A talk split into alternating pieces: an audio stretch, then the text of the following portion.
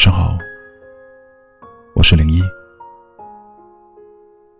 孤独的夜晚，有我陪你。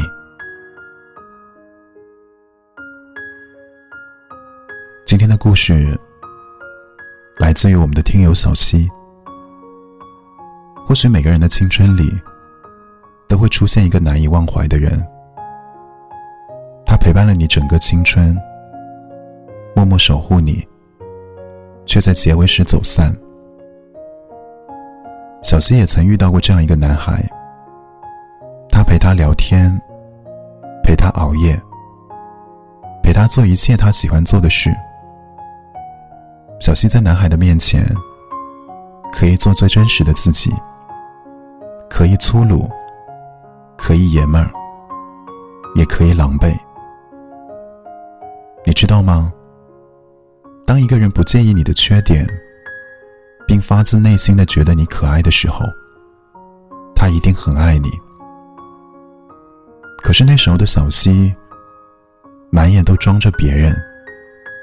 年少的小溪，经常为喜欢的人掉眼泪，而男孩就陪在小溪左右，想尽办法的逗她笑。人有时候很奇怪。总喜欢专注一些不属于自己的东西，而对于那些握在手里的美好，却没有那么珍视。在小溪的青春里，无论是喜悦的时刻，还是悲伤的时刻，男孩从来都不曾缺席。他分手的时候，男孩细心安慰；他工作崩溃的时候，男孩温柔鼓励。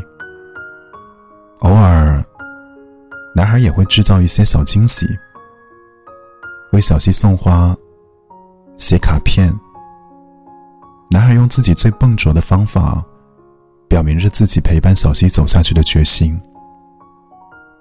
男孩已经向小溪主动走了一百步，可是小溪却越退越后，像一只蜗牛一样，缩回了自己的壳里。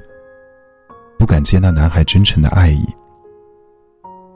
小溪说：“自己总是会莫名的自卑，觉得自己不够好，不值得那么好的爱，并且，小溪的心里还住着初恋的影子。所以，即使他知道男孩很爱他，他也不敢轻易的去回应这一段感情。”也许是小溪的无动于衷，伤害到了男孩；也许是男孩的失望，积累到了极点。有一天，男孩终于忍不住对小溪说：“是不是只有我离开了，你才会发现，其实我对你而言也很重要？如果你依赖着某一个人。”千万不要让他以离开的方式教会你什么是珍惜。直到男孩离开的那一刻，小溪才察觉到，原来过去他不是不爱男孩，而是那些爱被自己的伤心蒙蔽了。